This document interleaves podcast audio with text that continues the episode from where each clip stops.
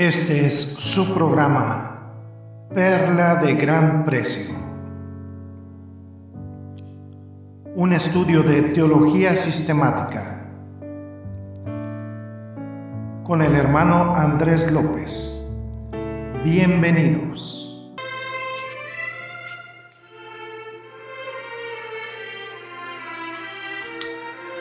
¿Qué tal? ¿Qué tal? Bienvenidos, amados radioescuchas, a esta nueva edición de este su programa, nuestro programa Perla de Gran Precio. Bien contentos de estar aquí disfrutando este periodo de descanso, de refrigerio y de también refrescar nuestra alma con la hermosura de la palabra de Dios. Yo soy su, anfitrión, su hermano y amigo Andrés López. Recordarles nuevamente que estamos disponibles en estos programas también en diferentes plataformas Estamos disponibles en Spotify, estamos disponibles en Google Anchor, Google Podcast y YouTube para la gloria y la honra de nuestro Señor. Además, eh, pues como es costumbre nuestra red de radiodifusoras Radio Cristo viene, todo esto para la gloria y la honra de Dios. Bueno, seguimos con este fascinante estudio que tiene que ver con la inspiración de las escrituras. Vamos a ver un poquito de lo que es la revelación. Vamos a ver el, Fragmento de la escritura en el cual estamos basando este pequeño estudio dice Hebreos capítulo 1 versículos 1 y 2. Hebreos 1, 1 y 2 dice, Dios ha hablado por su Hijo, Dios habiendo hablado muchas veces y de muchas maneras en otro tiempo a los padres por los profetas, en estos postreros días nos ha hablado por el Hijo, a quien constituyó heredero de todo y por quien asimismo hizo el universo. Vamos a orar, gracias bendito Señor por este día, por tener la oportunidad nuevamente de deleitarnos con tu santa palabra, Señor. Permite, por favor, que esta palabra llegue a esos corazones preparados, Señor, para bendición, para su edificación, para que conozcamos más de ti, Señor, porque ese es el objetivo principal. Queremos conocer más de ti, saber más de ti, saber lo que hay en tu corazón, Señor. Gloria hacia ti, amado Padre. Te bendecimos, glorificamos tu santo nombre por siempre. En Cristo Jesús oramos. Amén y amén. Muy bien, Muchas personas insisten en que sigue habiendo profetas y apóstoles. Este es uno de los, de los eh, versículos bíblicos que contradice esta idea. Dice, y de muchas maneras, en otro tiempo a los padres por los profetas, en estos postreros días nos ha hablado por el Hijo. Dios nos habla en la escritura por Jesucristo. Nos habla de lo que hay en el corazón de Dios el mensaje que tiene Dios eh, y las buenas noticias del Evangelio que tiene para nosotros a través de Jesucristo. No hay ninguna otra palabra que tenga que ser revelada ya más que la que está contenida en las escrituras. Veíamos eh, algunos símbolos de la escritura, símbolos que están contenidos en diferentes pasajes bíblicos. La vez anterior veíamos que habla sobre la bebida y la comida y veíamos al principio lo que era el símil que hace la escritura con la leche, eh, la palabra de Dios con la leche. Ahora vamos a ver el pan. El pan está contenido en varias citas bíblicas y hay una cita que el Señor expresa y que viene en el libro de Deuteronomio. Y esta cita tiene que ver con algo que vamos a comentar un poquito más adelante. Dice Deuteronomio capítulo 8, versículo 3, dice, y te afligió y te hizo tener hambre y te sustentó con maná comida que no conocías tú ni tus padres la habían conocido, para hacerte saber que no solo de pan vivirá el hombre, mas de todo lo que sale de la boca de Jehová vivirá el hombre. Y esto lo comenta Jesucristo, lo hace esta, se puede decir, este, esta forma en que el diablo había tergiversado la escritura al decir que podía convertir las piedras en pan y alimentarse. Y Jesucristo dice, él respondió en Mateo 4:4, Mateo 4 versículo 4 dice, respondió y dijo, escrito está, no solo de pan vivirá el hombre, sino de toda palabra que sale de la boca de Dios. Y Jesucristo hace alusión precisamente a Deuteronomio 8:3. La comida se expresa eh, y hace este símil la escritura porque la comida y la bebida son alimento para, para el cuerpo. Sin duda la palabra de Dios es alimento para el alma. Vamos a ver lo que dice Primera de Corintios nuevamente, capítulo 3, versículo 2. Ya habíamos visto este pasaje bíblico. Dice, os di a beber leche y no vianda porque aún no erais capaces ni sois capaces todavía. todavía. La escritura también hace el símil de la palabra de Dios como carne, porque aquí utiliza la palabra vianda. Vianda es un arcaísmo en español para referirse a carne. Incluso en francés se dice viande. Es, eh, vianda y, se refiere a lo que es la carne. Y dice que ahí les había dado leche, a beber leche y no vianda, no carne, porque no eran capaces, ni eran capaces, eh, ni, eran capaces entonces de recibir por la inmadurez que tenían eh, espiritual los miembros de la iglesia en Corinto. Muy bien, ahora vamos a lo que dice también y vamos a ver otro símil que utiliza esta figura de la carne para comparar o equiparar a las escrituras y vamos a ver lo que dice. Dice Hebreos 5, 12 al 14, Hebreos capítulo 5 versículos 12 al 14 dice, porque debiendo ya ser ya maestros después de tanto tiempo, tenéis necesidad de que os vuelva a enseñar cuáles son los primeros rudimentos de las palabras de Dios. Y habéis llegado a ser tales que tenéis necesidad de leche y no de alimento sólido. Y todo aquel que participa de la leche es inexperto en la palabra de justicia porque es niño pero el alimento sólido es para los que han alcanzado madurez, para los que por el uso tienen los sentidos ejercitados en el discernimiento del bien y del mal. En el original, pues lógicamente el alimento sólido es lo que entendemos por carne, por algo sólido, por este alimento sólido que podemos consumir. Ahora, vamos a ver lo que dice en eh, Salmos capítulo 19, versículo 10. Salmos 19, 10. Dice, deseables son más que el oro y mucho más que oro afinado y dulces más que miel y que la que destila del panal. La escritura también eh, se compara a la miel, un alimento muy apreciado en la antigüedad un alimento muy apreciado en la antigüedad. No se consumía el azúcar como la consumimos ahora, sino se endulzaban los alimentos principalmente con miel. Es eh, el símil que hace también la escritura, la dulzura que tiene la escritura, la dulzura que tiene para nosotros la palabra de Dios. Y aquí lo vemos en este, en este pasaje bíblico. Vemos que esta escritura se compara, o toda la palabra de Dios, la totalidad de la palabra de Dios se compara con la miel por su dulzura. Es lo sublime que se hace ver a la palabra de Dios. La, palabra de Dios también se equipara con la ropa. ¿Y dónde podemos ver esto? Bueno, podemos verlo primeramente en la epístola de Tito, capítulo 2, versículo 10. Epístola a Tito capítulo 2, versículo 10 dice, no defraudando, sino mostrándose fieles en todo, para que en todo adornen la doctrina de Dios nuestro Salvador en todo adornen la doctrina de Dios nuestro Salvador, que se vea como un ropaje esta escritura, esta palabra de Dios. Y es una idea que es constante en la escritura en donde se atavía el ser humano, se atavía el hombre con la palabra de Dios.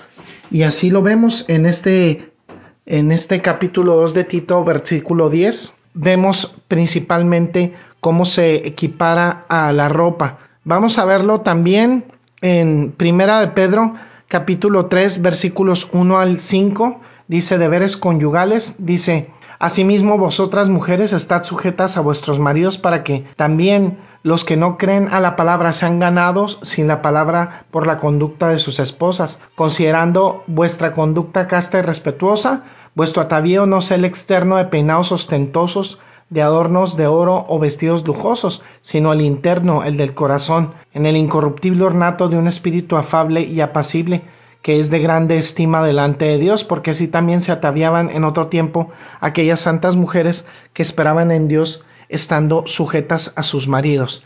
Ahora es importante que comprendamos que el decoro en el vestir es muy importante, es algo fundamental, es importante ataviarse de manera decente, de manera respetuosa de los demás delante de una en, una congregación, no sometiendo a los varones a, tentaciones por un atavío demasiado, eh, demasiado provocativo o indecoroso. Pero lo que es más importante aún, porque al final de cuentas, desde una perspectiva espiritual, esto puede tener un cierto también contexto superficial. Al final de cuentas, el mejor atavío que puede tener una mujer y un hombre por, por extensión. Es el atavío interno, ese, ese ropaje que no deja ver la desnudez de una vida pecaminosa, de una vida licenciosa, de una vida contraria a Dios o desobediente a los mandamientos de Dios. Eso es lo más importante y es donde pone énfasis la escritura, en lo interno, en lo del corazón, en lo que nosotros mostramos delante de Dios eh, de manera diaria, de manera íntima. Esa es la verdadera naturaleza del atavío que Dios quiere que, que tengamos. Tenemos que vivir una vida vestida con la verdad de la palabra de Dios. ¿Y cómo se vive esta vida? Dando un buen testimonio, viviendo en santidad, viviendo en obediencia a Dios y una obediencia que, como ya lo habíamos comentado, es motivada por nuestra fe y no es verdaderamente la fe, el comportamiento el que nos va a llevar a la fe, sino viceversa. Esta fe que ya Dios ha puesto en nuestros corazones, la que permite que nosotros tengamos obediencia delante de Él. Y este es a lo que se refiere con esta vida vestida con la verdad. Vamos a ver otro símil que tiene que ver, que podemos encontrar para la palabra de Dios, es, se, se asemeja a una lámpara. Y lo podemos ver en Salmos 119, versículo 105, dice lo siguiente. Lámpara es a mis pies tu palabra y lumbrera a mi camino, dice la escritura. Lo podemos ver también en Proverbios capítulo 6 versículo 23 dice, porque el mandamiento es lámpara y la enseñanza es luz y camino las reprensiones y camino de vida las reprensiones que te instruyen. Podemos ver también en la segunda epístola de Pedro capítulo 1 versículo 19 dice, tenemos también la palabra profética más segura, a la cual hacéis bien en estar atentos como una antorcha que alumbra en lugar oscuro hasta que el día esclarezca y el lucero de la mañana salga en vuestros corazones. Fíjense qué importante el valor que el apóstol Pedro le da a las escrituras. El apóstol Pedro había tenido, se puede decir, de las, se puede decir que fue el ser humano que tuvo la revelación más clara de Jesucristo. Lo acompañó de manera personal, estuvo cerca de él todo el tiempo, eh, logró una relación prácticamente de amistad con Jesucristo, lo vio, vio este, la manifestación de Jesucristo resucitado, vio, vio cómo resucitó, fue testigo ocular de esa resurrección, lo vio ascender al cielo. Todo, todo este tipo de manifestaciones que, que presenció de manera ocular y de primera mano, él refiere que la escritura es la palabra profética más segura aún que todo lo que vio. Entonces, esa es la luminosidad que hay en las escrituras. La, escritura se compara a una lámpara porque es una luz para la dirección espiritual, espiritual de nuestras vidas. Una de las cosas que la gente rechaza de la escritura es que proporciona luz en el ámbito espiritual. A la gente que vive en pecado le gusta vivir en tinieblas. No le gusta que la luz resplandezca en sus vidas. Y no les gusta que la luz resplandezca porque esta luz expone la pecaminosidad del ser humano. El ser humano, si le gustaría vivir en, un universo sin Dios, en un universo oscuro donde pudiera dar ruenda suelta a sus apetitos depravados y a sus maldades. Pero la palabra de Dios nos proporciona lámpara, nos proporciona luz para la dirección espiritual de nuestras vidas y conducirnos de manera adecuada. La palabra de Dios también se asemeja a una espada y hay dos tipos de espada que podemos ver. Por ejemplo, hay una espada, que se utiliza de manera externa y eso está en la epístola a los Efesios capítulo 6 versículo 17. Efesios 6 17 dice, y tomad el yelmo de la salvación y la espada del Espíritu, que es la palabra de Dios, la cual podemos blandir de manera externa. Manifestamos las glorias y, la el poder de la palabra de Dios de manera externa, cuando la compartimos, cuando evangelizamos, cuando la compartimos incluso sin citarla directamente, pero haciendo alusión a ella en nuestras vidas o compartiéndola con los demás, hacemos esta, ahora sí que blandimos la espada de, de la fe y la espada de la palabra de Dios. Pero también hay una referencia a la espada que representa la palabra de Dios y esto está precisamente en Hebreos capítulo 4 versículo 12 dice lo siguiente, Hebreos 4:12, porque la palabra de Dios es viva y eficaz y más cortante que toda espada de dos filos y penetra hasta partir el alma y el espíritu, las coyunturas y los tuétanos, y discierne los pensamientos y las intenciones del corazón. La palabra de, Dios tiene que ser lo más incómodo para el mundo, lo más incómodo para las personas que no están en Cristo, que están en la fe. ¿Por qué? Porque disciernen los pensamientos y las intenciones del corazón. Nos expone, expone esa pecaminosidad. La palabra de Dios, por lo que es incómoda, es porque expone esta maldad que tenemos. Expone la pecaminosidad, expone nuestras cosas más perversas, las saca a la luz. Por eso es que la espada de la palabra de Dios es una espada de dos filos y es penetrante y, llega hasta las coyunturas, penetra parte del alma, parte del espíritu.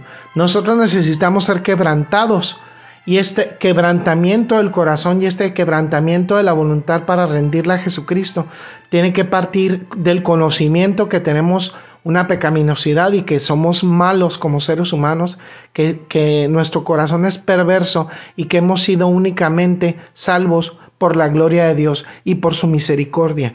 Y es por eso que el espada de, la, la, fe también se, tiene que, blandir internamente. Y se blande internamente al, mostrar esa, necesidad por Cristo que damos al evangelizar. Es un arma espiritual. La escritura también se hace un símil con una plomada. Pero vamos a ver lo que es una plomada de albañil. Es una pesa de plomo que puede elaborarse otro tipo de metales y suele tener una forma prismática o cilíndrica y en su parte inferior puede ser cónica. Eh, esta se cuelga una cuerda la cual se marca con una línea vertical y puede también usarse para medir la profundidad del agua, pero se utiliza para principalmente en el sector de la construcción para medir la estabilidad de un edificio o pared, así como el reparto de pesos que pueda tener para comprobar su resistencia y su estabilidad. Entonces, eso es la plomada. Eh, tiene un peso, tiene un tiento y tiene una nuez. Esto es, esta es la, la plomada. Y la palabra de Dios se asemeja a una plomada. Vamos a ver dónde viene. Esto viene en el libro de Amós, del profeta Amós capítulo 7 versículo 8. Amós 7 8 dice, Jehová entonces me dijo, ¿qué ves Amós? Y le dijo, una plomada de albañil. Y el Señor dijo, he aquí, yo pongo plomada de albañil en medio de mi pueblo Israel no lo toleraré más. El pueblo de Israel se había, vencido espiritualmente, no estaba vertical y no estaba en la verdad. Y es un criterio de realidad espiritual esta plomada que, a la que asemeja la palabra de Dios. Nos permite saber con qué tanta rectitud vivimos nuestras vidas. La palabra de Dios también se asemeja en la, en la escritura a un martillo. Y lo vemos en Jeremías capítulo 23, versículo 29 Dice, ¿no es mi palabra como fuego, dice Jehová, y como martillo que quebranta la piedra? ¿Por qué el martillo? Es un juicio poderoso. Nosotros necesitamos primeramente ser quebrantados. Para nosotros tener o recibir a Jesucristo como nuestro único y suficiente Señor y Salvador, primeramente tenemos que ser quebrantados. Nuestra voluntad, el yo que es el dominante en el ser humano, tiene que ser quebrantado y ese yo tiene que dar paso totalmente a la voluntad de Jesucristo sobre nuestras vidas. Nosotros no podemos eh, seguir teniendo el, el, yo entronizado en nuestras vidas, en nuestras mentes, en nuestros corazones. Debemos permitir que Jesucristo sea el que rija nuestras vidas, nuestros corazones y nuestras voluntades por medio de la obediencia a sus mandamientos. Y ese es este juicio poderoso, es el martillo que quebranta nuestras voluntades y que permite que nosotros tenemos esa palabra de, de, fuego, como dice eh, Jehová, eh, una, una palabra que tiene que ser fuerte como martillo que quebranta la piedra. Y aquí asemeja precisamente el otro símil que tenemos, que es que la palabra de Dios se asemeja al fuego.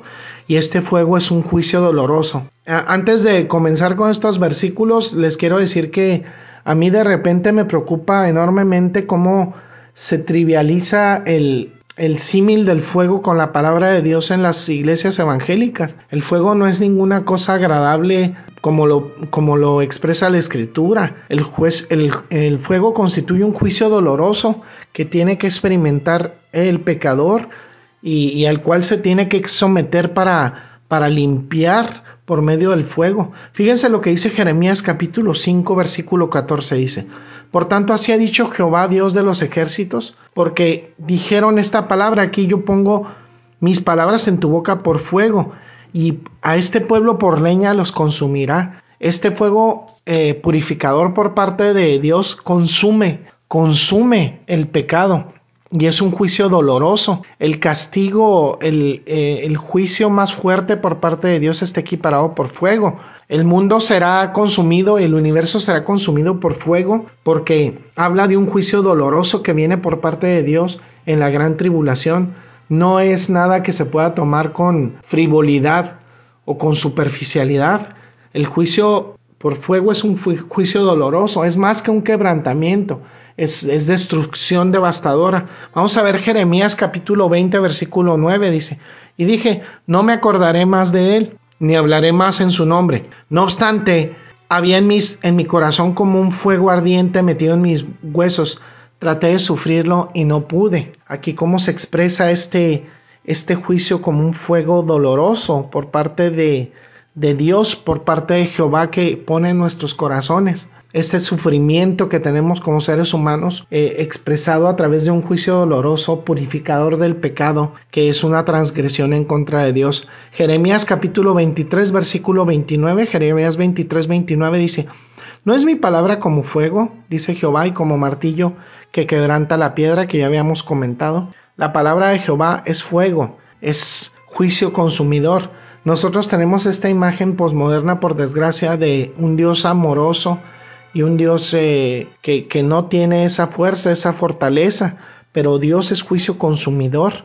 Dios es, eh, no dejará al culpable por inocente. Dios va, va a realizar y va, va a exterminar a, la humanidad pecadora, desobediente de Él en juicio con fuego. Aquí vemos estas, estas similitudes que da la palabra de Dios. Vamos a entrar un poquito a lo que es la revelación de Dios y cómo se plasmó este en los textos de las escrituras mediante la inspiración de lo que, de lo que tratamos en este estudio. Dios se revela a sí mismo y con ese hecho de revelarse eh, declara precisamente en 2 de Timoteo capítulo 3 versículo 16 dice lo siguiente, toda la escritura es inspirada por Dios y útil para enseñar, para redarguir, para corregir, para instruir en justicia. Así se revela Dios. Es un proceso que busca el discipular a los hermanos en Cristo, estar en un constante proceso de santificación. Ninguna profecía es de la escritura es por inspiración privada, ni interpretación privada, perdón. Nunca la profecía fue traída por voluntad humana, sino que los santos hombres de Dios hablaron siendo inspirados por el Espíritu Santo. Nuevamente, segunda de Pedro capítulo 1 versículos 20 al 21. Entendiendo primero esto, que ninguna profecía de la Escritura es de interpretación privada, porque nunca la profecía fue traída por voluntad humana, sino que los santos hombres de Dios hablaron siendo inspirados por el Espíritu Santo. No es lo que la Escritura me dice a mí, sino que es lo que Dios dice y por lo cual debo regir mi vida no es lo que la escritura tiene para mí, sino lo que cómo me debo comportar yo con respecto a la escritura porque es la voluntad de Dios. Estos hombres de Dios fueron inspirados por el Espíritu Santo. De este modo la palabra de Dios no tiene error humano porque es un ministerio del Espíritu Santo. ¿Dónde más vemos esto? Vemos en Deuteronomio 18, 18. Deuteronomio capítulo 18, versículo 18 dice, Profeta les levantaré en medio de sus hermanos como tú, y pondré mis palabras en su boca, y él les hablará todo lo que yo les mandare. Lo dice también en Mateo capítulo 1, versículo 22, dice lo siguiente, todo esto aconteció para que se cumpliese lo dicho por el Señor por medio del profeta. Esto es lo que acontece por medio de la palabra de Dios esto es inspirado. Zacarías describe el proceso de inspiración de un modo muy claro, presenta las escrituras como las palabras que Jehová de los ejércitos enviaba por su espíritu, por medio de los profetas primeros. Y dice Zacarías 7:12, y pusieron su corazón como diamante para no oír la ley, ni las palabras de Jehová de los ejércitos que enviaba por su espíritu por medio de los profetas primeros. Vino por tanto gran enojo por parte de Jehová de los ejércitos en los escritos originales este ministerio del Espíritu Santo se refiere tanto a las partes o estas palabras como al todo. La escritura no se puede tomar nada más con versículos determinados escogidos. La, escritura es revelación y es inspiración en su totalidad. Y a lo que la revelación se refiere, la criatura finita y el creador infinito son esencialmente distintos. Uno no viene a Dios como es, Dios desea transformarnos porque somos muy diferentes a Dios. Dios disfruta de un conocimiento infinito, perfecto, omnisciente. El conocimiento de la humanidad es infinito, es finito, perdón, es imperfecto, es limitado. La humanidad no puede conocer completamente lo que revela la creación de Dios aparte de las escrituras. La revelación significa que Dios como creador comunica esta verdad de sí mismo a nosotros, a la humanidad. La revelación se nos presenta de dos formas. Hay una revelación general y vamos a ver esta revelación general que está en los Salmos capítulo 19 versículos 1 al 6. Dice, los cielos cuentan la gloria de Dios y el firmamento anuncia la obra de sus manos. Un día emite palabra a otro día y una noche a otra noche declara sabiduría. No hay lenguaje ni palabras, ni es oída su voz. Por toda la tierra salió su voz y hasta el extremo del mundo sus palabras. En ellos puso tabernáculo el sol, para el sol, y éste como esposo que sale de su tálamo, se alegra cual gigante para recorrer el camino. De un extremo de los cielos es su salida y su curso hasta el término de ellos. Nada hay que se esconda de su calor. Nosotros tenemos esta revelación general, esta revelación que nos, dada, nos es dada por medio de la naturaleza y por la cual ninguno de nosotros podemos tener excusa delante de Dios. Sin embargo, hay también una revelación especial y esta está expresada en el libro de los Salmos, capítulo 19, versículos 7 al 14. Salmo, Salmos 19, 7 al 14 dice, la, ley de Jehová es perfecta, que convierte el alma. El testimonio de Jehová es fiel, que hace sabio al sencillo. Los mandamientos de Jehová son rectos, que alegran el corazón. El precepto de Jehová es puro, que alumbra los ojos. El temor de Jehová es limpio, que permanece para siempre. Los juicios de Jehová son verdad, todos justos. Deseables son más que el oro, y mucho más que mucho oro afinado, y dulces más que miel, y que la que destila el panal. Tu siervo es además amonestado con ellos. En guardarlos hay grande galardón. ¿Quién podrá entender sus propios errores? Líbrame de los que me son ocultos. Preserva también a tu siervo de las soberbias, que no se enseñoreen de mí. Entonces seré íntegro y estaré limpio de gran rebelión. Sean gratos los dichos de mi boca y la meditación de mi corazón delante de ti, oh Jehová, roca mía y redentor mío. Hay una revelación especial que presenta el Señor. Vamos a ver un poquito de lo que es esta revelación general hasta donde podamos cubrir. Y vamos a ver esta revelación general. Dice que esta revelación general es el testimonio que Dios da de sí mismo por medio de la creación de sus criaturas. No todos somos hijos de Dios, todos somos en general creación de Dios. Dios por su misericordia nos adopta como hijos. Y David lo explica de este modo. Dice, los cielos cuentan la gloria de Dios y el firmamento anuncia la obra de sus manos. Amados radioescuchas, cuando una persona levanta su mirada al firmamento, el propio universo da fe, da testimonio que tiene un creador y que es un creador sorprendente. Literalmente este término gloria habla del peso de la trascendencia de Dios. Y eso es exactamente lo que nos revela incluso al ver el firmamento de día o en la noche. Para crear todo esto, el hacedor del universo ha de ser verdaderamente extraordinario y poderoso. Debe contar con un poder infinito. Y es el testimonio de la creación lo que da cuenta de que su creador es continuo, que no tiene principio ni fin. Como escribe David, un día a otro, un día a otro día y una noche a otra noche declara sabiduría. Lo vemos en Salmos 19.2, un día emite palabra a otro día y una noche a otra noche declara sabiduría. Ahí lo vemos, amados radioescuchas. Nos damos cuenta de que aunque se trata de un testimonio eh, limitado, porque no es verbal, el mismo, no obstante, es universalmente accesible a todos los seres humanos. No hay lenguaje, ni palabras, ni es oída su voz. Por toda la tierra salió su voz, y hasta el extremo del mundo sus palabras. Vamos a ver lo que dice Salmos 19, versículos 3 y 4 dice, No hay lenguaje ni palabras, ni es oída su voz, por toda la tierra salió su voz y hasta el extremo del mundo sus palabras. En ellos puso tabernáculo para el sol. Vemos esto también, esta revelación general en Hechos 14, 17, Hechos capítulo 14, versículo 17 dice lo siguiente, si bien no se dejó a sí mismo sin testimonio, haciendo bien dándonos lluvias del cielo y tiempos fructíferos, llenando de sustento y de alegría nuestros corazones. Ahí tenemos esta, esta idea nuevamente. La podemos ver también en uh, Mateo 5:45, dice, para que seáis hijos de vuestro Padre que está en los cielos, que hace eh, salir su sol sobre malos y buenos, que hace llover sobre justos e injustos. Ahí lo vemos. Dios eh, externa su amor hacia todos nosotros independientemente de, de nuestras ideas, independientemente de nuestros corazones, Él extiende su providencia. Dios manifiesta ese testimonio. A partir de la revelación general pueden discernirse cosas como la sabiduría, el poder de Dios. Cuando más examinamos la inmensidad del espacio, las partículas más diminutas, en la infinitamente pequeña estructura molecular, nos sentimos impelidos a reconocer, nos sorprendemos, nos asombramos la obra de nuestro gran eh, creador, esta verdadera grandeza que expresa a través de su creación. Es cuando observamos, por ejemplo, la, obra de un gran maestro de la pintura y captamos su talento, que admiramos todos los aspectos de su trabajo, la elección de los colores, el ángulo de las pinceladas, los materiales utilizados para realizar una pintura.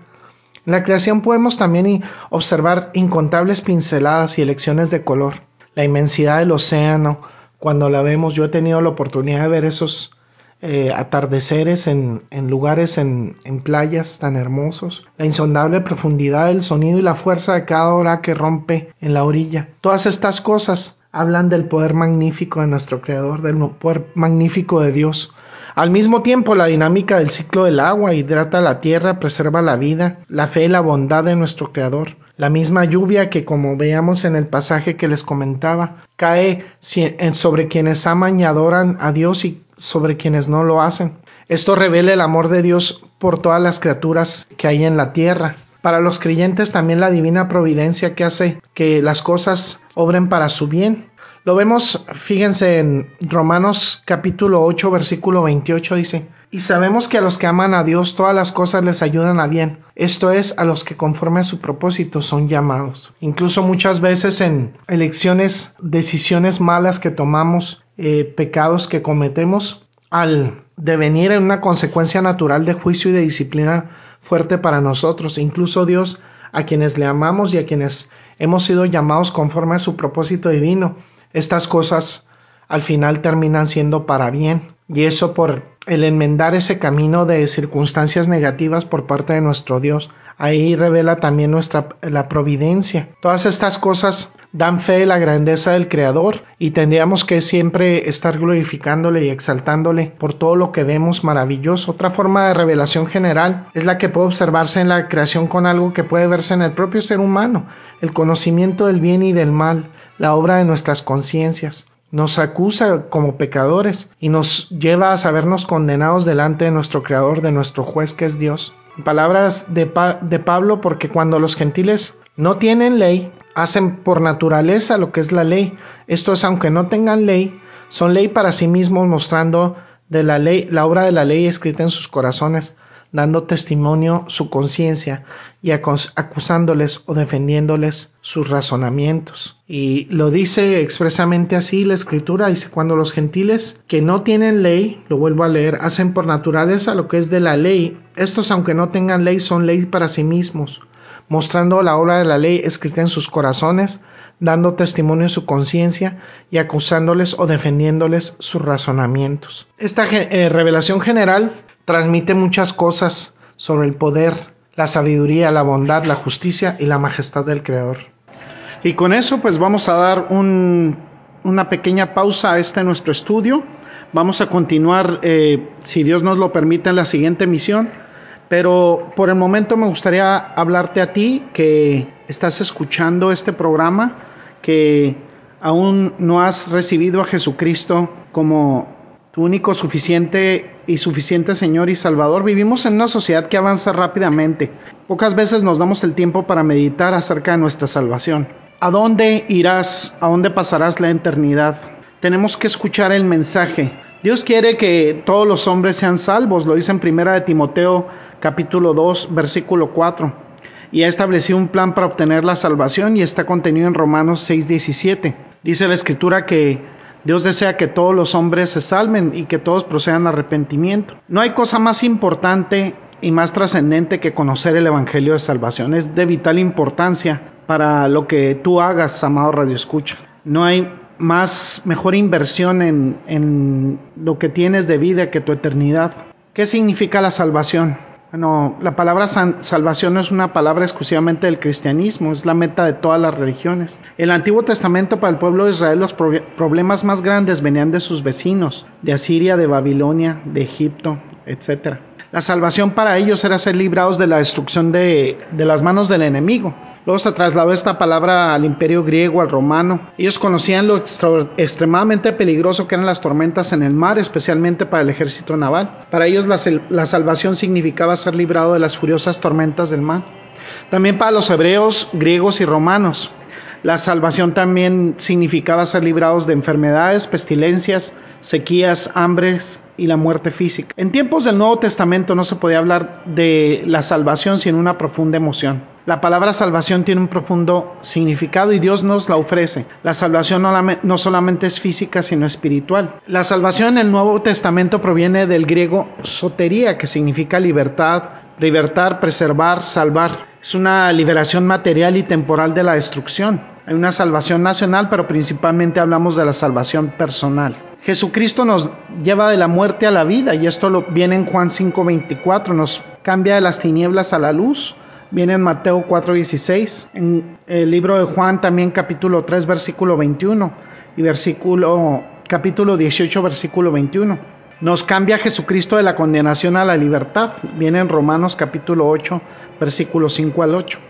Del reino de las tinieblas al reino de su amado Hijo Jesucristo. Viene en Colosenses capítulo 1 versículo 13. La salvación es traer una relación o, o brindar una relación amorosa entre Dios y nosotros porque somos enemigos. Nos salva Dios de qué? Del pecado, de la ira de Dios, del diablo, de la muerte eterna. ¿Quiénes necesitan la salvación? Todos necesitamos la salvación porque todos pecamos y hemos sido destituidos de la gloria de Dios. Sin embargo, porque dice la escritura que no hay justo ni aun uno y no hay persona buena. Cristo mismo rehusó llamarse a sí mismo bueno. Nuestras buenas obras no impresionan a Dios, por lo que Jesucristo es el único camino a la salvación. ¿Cómo podemos obtener esta salvación? Ora, arrepiéntete, porque Dios quiere que todos sean salvos y Él ha dado un plan para que podamos ser salvos. Tenemos que oír el Evangelio, las buenas noticias. Las buenas noticias es que Jesucristo murió en la cruz del Calvario, resucitó al tercer día para darnos salvación. Para obtener esa salvación tenemos que oír la palabra de Dios y la palabra de Dios nos invita al arrepentimiento. La palabra de Dios nos conmina al arrepentimiento. Tienes que arrepentirte de todos tus pecados. Y esa es la semilla que se planta del Evangelio en tu corazón. Para librarte de la ira eterna del infierno, de la separación total de Dios y del lloro y el crujir de dientes. La semilla es la palabra de Dios. Debes dar el primer paso para la salvación arrepintiéndote, pero no es suficiente. Es entregar tu vida a Jesucristo. Es detestar tu pecado dar un cambio de 180 grados, poner nuestra confianza en Jesucristo, poner tu confianza en Jesucristo, en el único Hijo de Dios. Creer que Jesucristo es la única solución para tus pecados. Creer en Él porque Él es el camino, la verdad y la vida. Estar convencido de que volverá eh, por segunda vez a juzgar eh, la maldad en el mundo. Y una vez que hemos creído esto en nuestro, corazón, estás un paso más en la salvación. Hay, hay, algo más que creer, se tiene que hacer algo más que creer, porque dice en Santiago 2.19 que los demonios también creen y tiemblan. Es reconocer que hemos pecado, que has pecado en tu vida y que tienes que arrepentirte. Significa dar un cambio de 180 grados, viene del, griego metaoneo, que es cambiar tu mentalidad, tener un corazón recto delante de Dios, ser honesto, volvernos a Dios, un cambio de vida, dar frutos dignos de arrepentimiento, cambiar en nuestra mente y en nuestra forma de vivir. El arrepentimiento no solo toca el intelecto, también toca las emociones y transforma nuestras vidas a través del Espíritu Santo que nos da el Señor no es únicamente una tristeza, sino es un cambio de vida. Y podemos ver en, por ejemplo, en la vida de Judas como tuvo un simplemente un arrepentimiento superficial y cómo tuvo Pedro un arrepentimiento verdadero y sirvió al Señor. Entonces necesitamos confesar nuestros pecados delante de Dios, bautizarnos en el nombre del Padre, del Hijo y del Espíritu Santo. Ya teniendo este plan de salvación, vamos a orar al Señor con nuestras propias palabras primeramente, arrepintiéndonos con nuestras propias palabras y Él nos dará el Espíritu Santo para que podamos ser librados de las llamas del infierno, que es el camino no solamente para el demonio y sus ángeles, sino para todos aquellos que no han recibido a Jesucristo como su único y suficiente Señor y Salvador. Hoy es el día de salvación. Te invito a que lo hagas, amado Radio Escucha, que recibas a Jesucristo como tu único y suficiente Señor y Salvador y busques la transformación que solamente Él a través de su Santo Espíritu te puede dar. Vamos a orar. Gracias, bendito Señor, por este, esta nueva emisión de Perla de Gran Precio. Gracias porque nos has proporcionado luces sobre cómo debemos vivir, Señor, en, en, santidad y lo hermosa que es tu palabra, Señor. Lo hermosa que es la palabra que tú nos has proporcionado, Señor, y cómo podemos confiar en ella. Todos los símbolos que tienes en la escritura que nos reflejan lo bueno que es la escritura que nos has dado, Padre. Por, por eso y por muchísimas cosas más, Señor, por la salvación que has brindado a nuestras almas, a quienes confiamos en Jesucristo, te damos por siempre, Señor, la gloria y la honra. En Cristo Jesús oramos. Amén y amén. Bueno, este ha sido su hermano y amigo Andrés López. Gracias por contar con su sintonía. Los esperamos por aquí para la siguiente emisión de este su programa, nuestro programa Perla de Gran Precio. Recuerden que estamos en Google, Google Podcasts, en Google, en Anchor, que estamos en Spotify y que estamos también en YouTube para la gloria y la honra de Dios y por supuesto en nuestra red de radiodifusoras Radio Cristo Viene. Hasta la próxima, bendiciones. Gracias por su sintonía a este su programa Perla de Gran Precio. Lo esperamos para la siguiente emisión. Dios los bendiga. Hasta pronto.